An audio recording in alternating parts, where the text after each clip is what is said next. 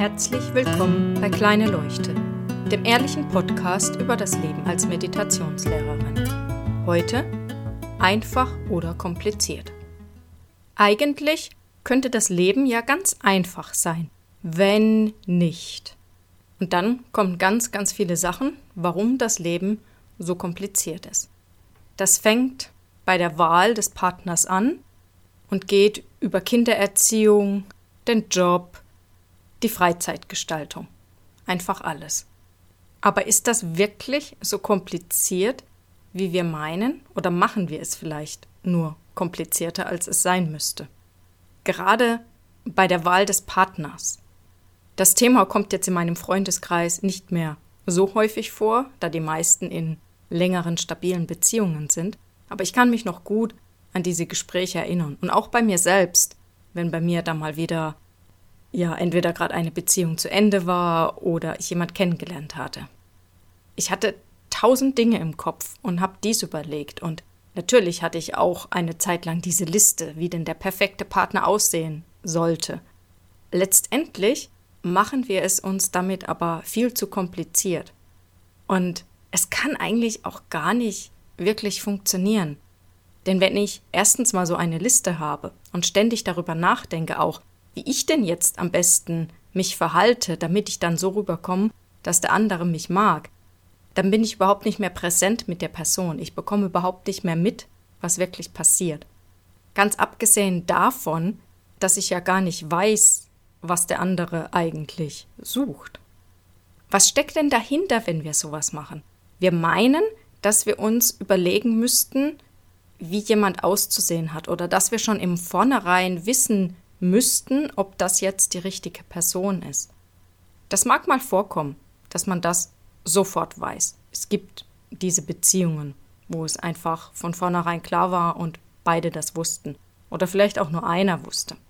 Meistens ist es doch aber so, dass man jemanden kennenlernt, trifft, ins Gespräch kommt und sich gut unterhält. Dann trifft man sich wieder.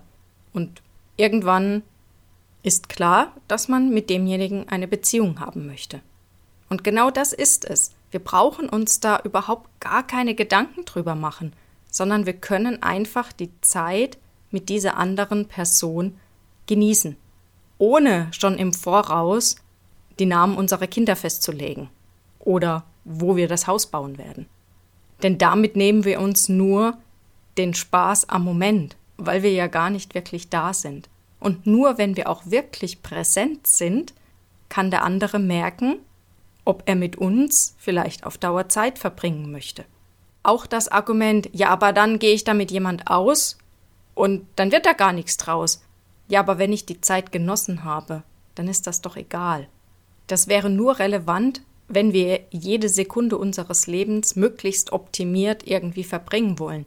Und ich glaube nicht, dass das wirklich der Sinn des Lebens ist und dass das richtig Spaß macht. Und ich für meinen Teil möchte lieber Spaß haben, Freude haben, das Leben genießen. Spielt es da wirklich eine Rolle, ob die Person, mit der ich gerade ein total verrücktes Kletterabenteuer erlebe, noch nächstes Jahr mit mir ein weniger verrücktes Kletterabenteuer macht? Solange wir keine Geschichte erfinden, dass wir nur Spaß haben können, wenn wir Dinge mit unserem Partner erleben, können wir Dinge mit wem auch immer erleben und auch mal alleine und Spaß dran haben. Gar nicht kompliziert, ganz einfach. Wenn wir dann so entspannt sind, dann fühlt sich auch die andere Person viel leichter zu uns hingezogen, weil wir eben nicht alles kompliziert machen und schon die Namen unserer Kinder planen. Dieses Prinzip trifft mehr oder weniger auf alle Lebensbereiche zu. Auch als Eltern sind wir viel zu oft mit unseren Gedanken in der Zukunft. Was es für Auswirkungen hat, wenn ich meinem Kind jetzt nicht klar mache, dass es das doch jetzt lernen muss und verstehen muss, wie wichtig es ist, sich so und zu verhalten. Naja, meistens haben aber Kinder so 15 bis 16 Jahre Zeit, um bestimmte Dinge zu lernen.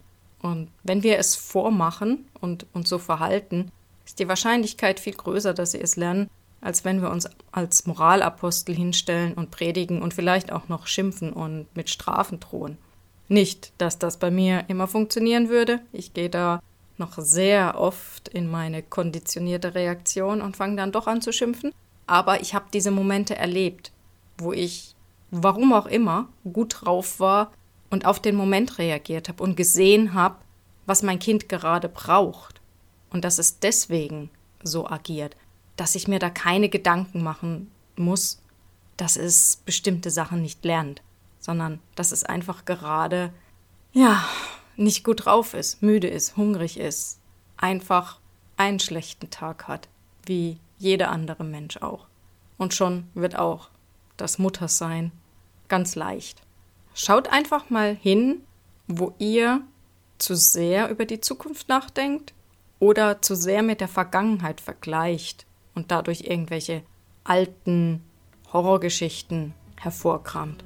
Anstatt einfach hier in dem Moment zu sein, je nachdem, in welcher Situation, den Moment einfach zu genießen, ohne Gedanken darüber, was das für die Zukunft bedeuten mag oder auch nicht. Ich wünsche euch viel Spaß dabei und einen schönen Abend, guten Morgen oder guten Tag. Bis bald.